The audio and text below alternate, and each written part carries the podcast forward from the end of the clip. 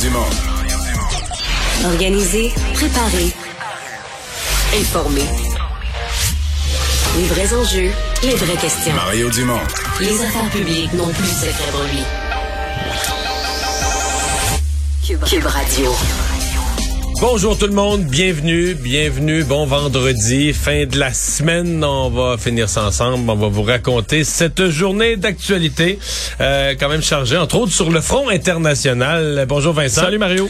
Et euh, et il y a le président Poutine qui a euh, fait un show, certains ont même fait des comparaisons, en tout cas moi je l'ai vu tout de suite, c'est le premier commentaire que j'ai fait avec les discours, euh, le discours à Munich de, de, de Hitler à une époque. Là. Dans l'Allemagne nazie. En fait, un mélange de ça, en même temps des euh, un peu euh, WrestleMania, parce que Oui. c'est dans un amphithéâtre où dans, on ressemblait à carrément un ring de lutte où il est arrivé au centre, Vladimir Poutine, d'un spectacle pro-guerre euh, où il est allé faire un discours avec, euh, faut dire, 90 000 Russes avec des drapeaux russes, des drapeaux Z, là, donc le, le- le symbole de cette invasion de l'Ukraine. On a présenté des vidéos où on voyait des drapeaux de l'Ukraine jetés à terre. Alors vraiment une espèce de spectacle de propagande pro-guerre assez malaisante où, on- où euh, le discours de Vladimir Poutine a été interrompu en direct à la télé par ce qui a été décrit par les Russes comme étant un problème en- technique. En cours d'émission, tu vas nous faire revivre tout le moment, la, la- la façon Ouais. dont ça s'est déroulé, qui est quand Et là, on s'est, on s'est rendu compte qu'il était pas en direct parce que c'est devenu comme en direct sur une fanfare. On est revenu avec un ex... Alors, c'est bizarre ce qui s'est passé là.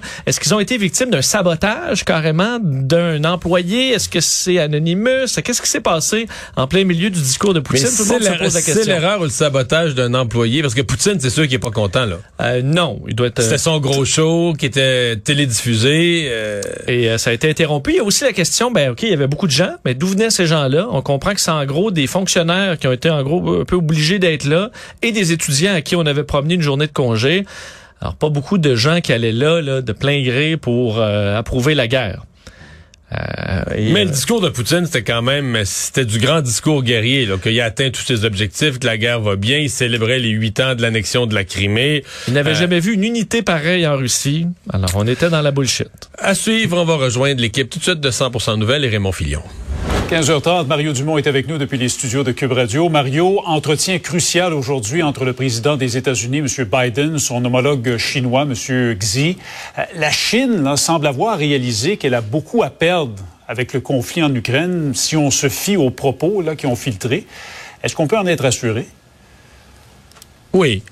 Oui, jusqu'à un certain point. En tout cas, euh, c'est, mettons, c'est mieux ce qui se dit au sortir de cette rencontre-là que les craintes qui étaient exprimées euh, hier par le secrétaire américain, M. Blinken. là. Si, si on compare euh, la Chine qui dit... Il faut toujours se souvenir, quand on analyse les propos de la Chine, qu'il il est hors de question pour la Chine d'humilier publiquement euh, Vladimir Poutine. là. C'est leur allié. Et de toute façon, même si la Chine entrait dans ce rôle, peut-être souhaitable d'une espèce de... Sais, l'arbitre bien sage au bout de la table qui va réunir les partis puis essayer de essayer de tempérer tout le monde puis de mettre fin à la guerre. Ben pour faire ça, il faut que la Chine la Chine peut pas se permettre de, de, de, de se tourner carrément contre contre Poutine. Mais de- d'exprimer cette préférence pour la paix, de dire que la guerre c'est c'est pas ce qu'on veut voir, ça dit ce que ça dit euh, quand même. Et si lorsqu'il dit la guerre c'est pas ce qu'on peut voir, ben on peut déduire que le sous-entendu c'est qu'il n'y contribuera pas, donc fournira pas ni des armes ni des moyens de s'en acheter euh, au, au président russe. Euh, rencontre quand même de deux heures. là. On nous parle de deux heures complètes entre M. Biden et Xi Jinping. Donc c'est quand même c'est une rencontre une rencontre majeure. Donc je pense que oui, je pense qu'il faut se voir. comme échange. Ouais, ouais, je pense qu'il faut voir ça comme euh, dans l'ensemble un développement euh, positif. Et peut-être qu'il y a lieu d'espérer, euh, sait-on, que la Chine va peut-être essayer de jouer un rôle pour essayer de, de faire baisser la pression, trouver une sortie de crise à M. Poutine. Ben, il y a, il y qui est en train a, de il y a- s'enliser, de toute ouais, façon. il y a- il y a Raymond comme une décision à prendre pour la Chine, peut-être un peu pour les Américains, pour les autres aussi. Est-ce que la Chine voudra euh, jouer le rôle du pays qui s'en mêle pas, publiquement, puis par en arrière, euh, dire à Poutine, là, euh, ça marche pas, là. Ça marche pas. Nous, on veut bien être ton allié, mais là, faut que trouve-toi une porte de sortie euh, d'ici une semaine, dix jours, là. Sors de là, règle ça. On va peut-être t'aider à t'en sortir honorablement, là, mais sors de là. Ou encore, la Chine pourrait décider, à l'inverse, de jouer un rôle plus, public, plus public là, euh, de, de pacificateur euh, d'un pays donc qui redevient parce que quand même avec les Ouïghours, avec les droits de l'homme, euh, la Chine a, a, été souvent salie en Occident là, au niveau de, de, de, du rôle ou de la. Alors tout à coup la, la Chine devenait le pays qui cesse euh, les bombardements, qui empêche plus d'Ukrainiens de se faire tuer, euh, qui ramène tout le monde autour de la table. Oups, il y aurait peut-être un rôle. Et si en plus euh, le président Xi Jinping négocie avec Joe Biden pour que M. Biden le remercie publiquement là, pour pour le rôle qu'il a joué, oups, là on n'est plus on n'est plus dans les, les, les, parlements occidentaux qui dénoncent le, le non-respect des droits de l'homme par la Chine. Là, on est dans les pays occidentaux qui remercient la Chine pour son rôle précieux pour avoir mis fin à une guerre, une guerre, éviter une guerre mondiale, puis mis fin à une guerre quand même majeure qui faisait chaque jour euh, des, dizaines et des centaines de morts. Donc, la Chine, c'est comme deux façons complètement différentes pour la Chine euh, de jouer un rôle. Dans les deux cas, on parle de jouer un rôle positif, mais dans la discrétion ou dans une certaine volonté d'être vu publiquement dans un rôle de sage pacificateur. Ouais, Peut-être une occasion pour Pékin, effectivement, de redorer son blason là, qui a été mis à mal, entre autres, ben, ici au Canada, avec l'histoire des deux Michaels. Oui, mais Raymond, c'est un peu euh, ce qu'il visait de faire avec les Jeux olympiques avec les Jeux de Pékin. Et il pourrait, qui n'a pas été tellement réussi, à mon avis, là, si on mettait une note aux Jeux de Pékin pour redorer l'image de la Chine et sa grandeur, à mon avis, on est à 3 sur 10. Alors, ce que la Chine n'a pas réussi dans les Jeux, ouais, pourrait peut-être le réussir dans une sortie de guerre, là, où il jouerait un rôle. Effectivement. On parlait de M. Poutine il y a un instant. On a vu ces images-là, le président russe qui a livré un discours aujourd'hui devant des milliers de personnes euh, dans un stade à Moscou. Mais là, ce qu'on a appris au cours des dernières heures, c'est que ces gens-là, ils ont été ramassés dans la rue mis dans des autobus. On les a contraints de se rendre dans ce stade-là. Et là, surprise, c'est M. Poutine qui était là. Alors, les gens devaient euh, agiter des drapeaux. Est-ce que ça démontre pas que la guerre de M. Poutine, là, c'est en train de déraper?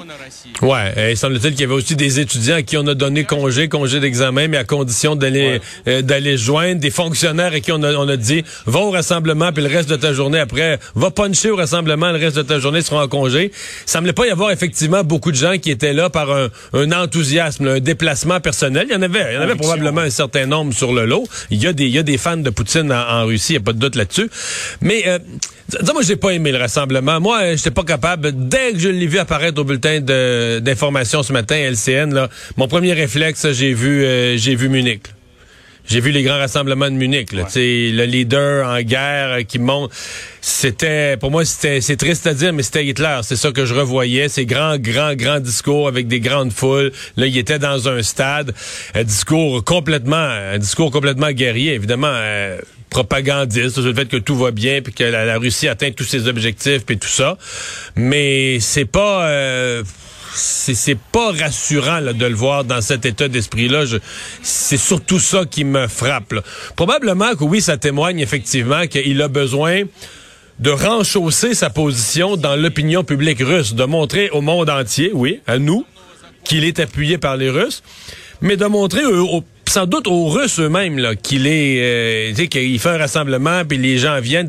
Le Russe moyen qui, vit à 400 km ou à 1000 km de Moscou voit ça, il dit ah, regarde, il a le monde a l'air est avec lui. Donc je pense que c'était à la fois un événement interne et international pour montrer une image de force et, euh, et d'unité la, politique de l'image.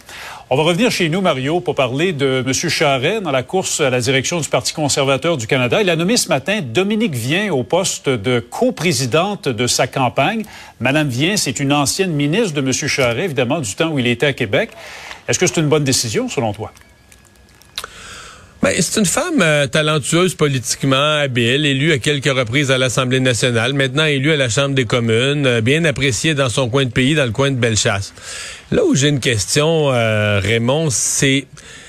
M. Jarret est beaucoup attaqué sur le fait que euh, au fond, il est un libéral. Il a été premier ministre libéral au Québec. Euh, euh, pendant presque 24 ans, il, ne s'est jamais publiquement identifié comme conservateur parce que même en 2012, le fin 2012, à l'automne 2012, il quitte. il est battu comme premier ministre du Québec et il fait ensuite presque une décennie comme simple citoyen, avocat dans le secteur privé.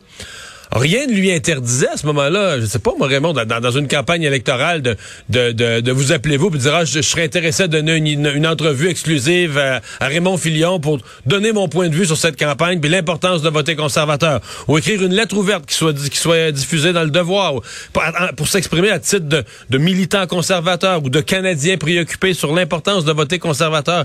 Il ne l'a jamais fait. Donc, pour toutes ces raisons-là, il est maintenant accusé par d'autres conservateurs, euh, ben, par le clan Poliev, pour pas les nommer, de pas être un vrai conservateur ou d'être un libéral ou un libéral déguisé, etc. On l'a vu même dans des publicités. Là, c'est là qu'est mon étonnement, parce que Mme Dominique Vient, c'est aussi une libérale. Et c'est là que je me dis, est-ce que c'est... C'est une de ses anciennes ministres qui était libérale quand lui était libéral. Est-ce que c'est le genre de soutien qui qui apporte vraiment une plus-value à sa candidature, qui vient... Moi, si j'étais lui, ce que j'aurais cherché au Québec, c'est des conservateurs, conservateurs bleus qui étaient conservateurs là, au municipal, au fédéral, à, tous les niveaux, tu depuis des, depuis toujours, qui ont jamais été vus en présence d'un libéral dans leur vie, là. Quasiment, j'aurais vraiment misé plus là-dessus.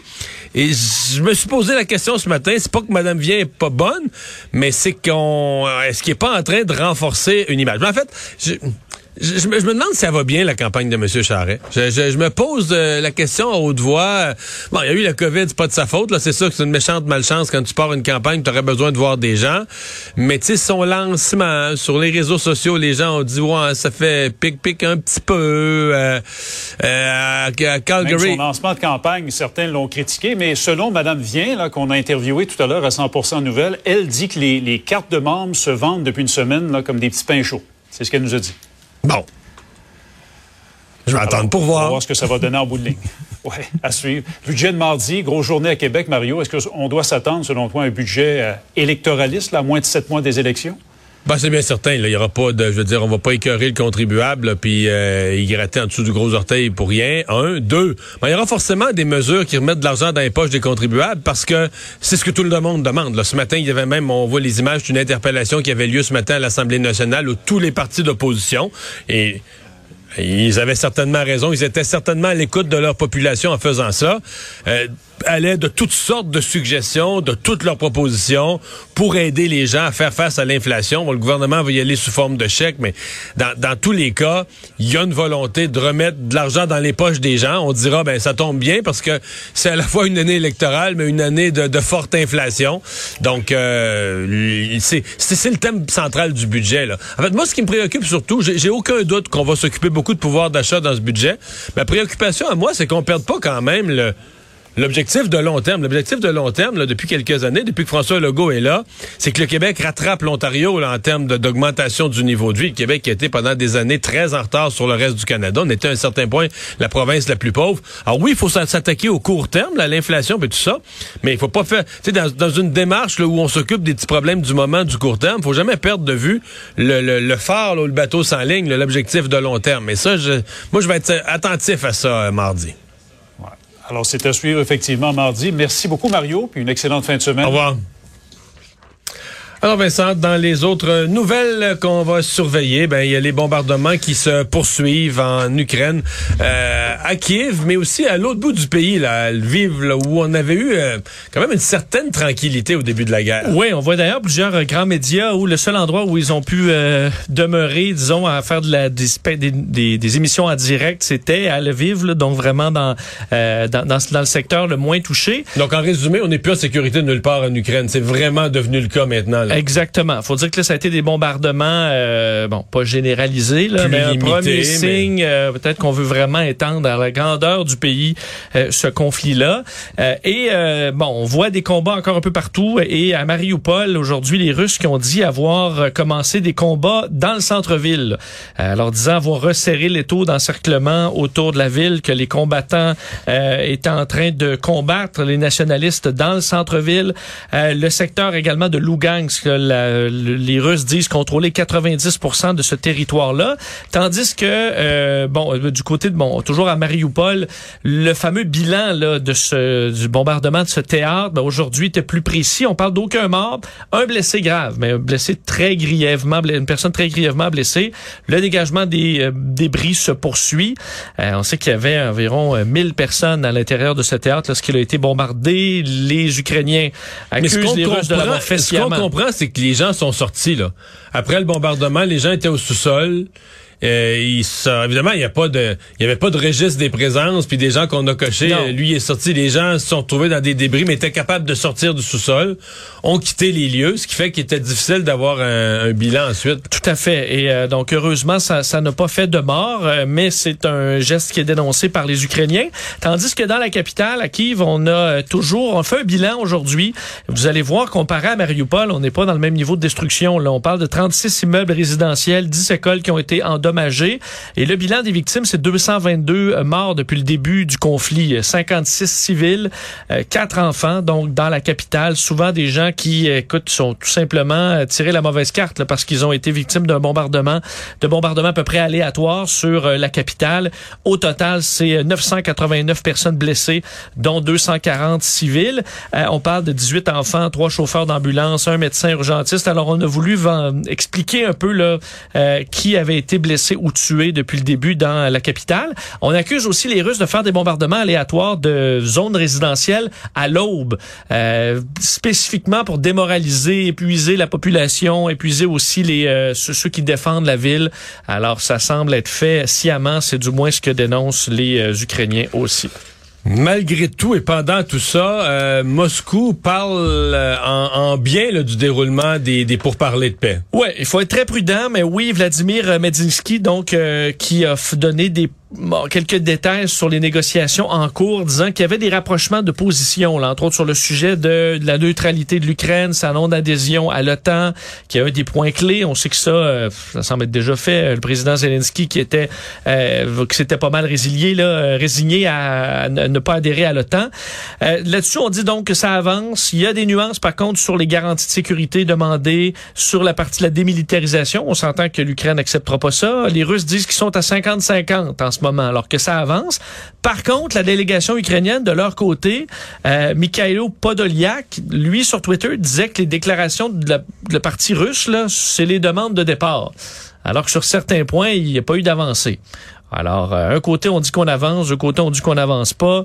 Euh, la position des Ukrainiens dit, ben nous, on n'a pas changé. Un cessez-le-feu, retrait des troupes russes et des garanties de sécurité avec des formules concrètes.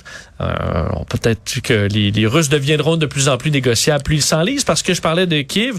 Euh, encore une fois, aujourd'hui, on disait, oui, ils sont tout près de la capitale, contrôlent certaines Mais zones tout à l'extérieur. tout près, là, c'est une vingtaine de kilomètres. C'est ça. que je comprends. 20 kilomètres, là, c'est loin en même temps. Tu sais, si t'avances en te faisant bombarder, puis en te faisant tirer des, des, des roquettes sur tes chars, des, euh, des javelins sur tes chars, ben, c'est tu sais, c'est proche puis c'est loin à la fois, là. Oui, et surtout que, je veux dire, on passe pas de 20 à 5 à 10 à 5 là, dans les derniers jours. On est, On reste on reste à la même place, ou presque. Alors, c'est effectivement encore la confirmation qu'on a eue aujourd'hui de la part de l'avancée des Russes.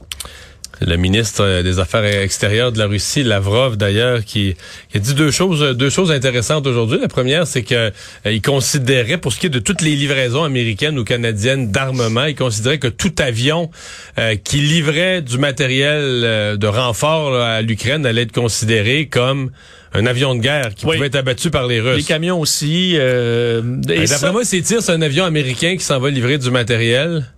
Euh, Ouais, je sais pas s'ils font beaucoup de livraisons aériennes, par contre. À mon avis, c'est beaucoup il par livre, camion. ouais, il livre en Pologne. Euh, ouais, ben, en Pologne, puis ensuite on fait Par le chemin en camion. mais ils ciblent aussi les camions. Le, mais je lisais des, euh, des Ukrainiens sur place qui euh, disent qu'il y a eu aucun bombardement de cette zone d'approvisionnement, aucun camion qui a été visé. Les Russes, est-ce qu'ils ont cette capacité-là en ce moment d'attaquer de façon précise des euh, camions qui arrivent dans cette, ils ne contrôlent pas cette zone-là, ce sera difficile. là. Et en même temps, il y a des inquiétudes parce qu'il y a des camions de missiles, il y a des camions aussi d'aide humanitaire. Il faudrait pas que si jamais Ouais. les Russes commencent à s'attaquer à ça, fassent les, bon, attaquent tous les camions qui passent. Mais en ce moment, on est loin de ça, là, parce que les Russes sont, ouais. sont pas dans ce secteur. T'as vu ce que l'autre chose que M. Lavrov a dit dans une entrevue, je pense même en anglais? Mais non, ils- on lui a parlé des médias, tu sais, évidemment, de l'Occident, qui étaient tout anti anti-russe. Il y a un média, monsieur, le, le ministre des Affaires étrangères russe, dit un média aux États-Unis qui, qui est honnête. C'est lequel? C'est Fox News. Ah, Fox News a pas, euh, Non. est encore honnête. Ouais, Fox News. euh, Comment ils prennent ça, les gens Fox News? c'est ça, c'est ça. Parce qu'il a même pas dit Newsmax ou euh, Non, Fox News. OAN. Là. Non, Fox News. Fox News. Bon. Ça dépend de qui à Fox News, mais on sait que certains ont dit qu'ils prenaient pour Poutine à une certaine époque. Ils le disent moins aujourd'hui, mais il y a un malaise. Je sais pas comment ils prennent ces, ces hommages. Euh, ça doit dépendre de où on se place dans la tour.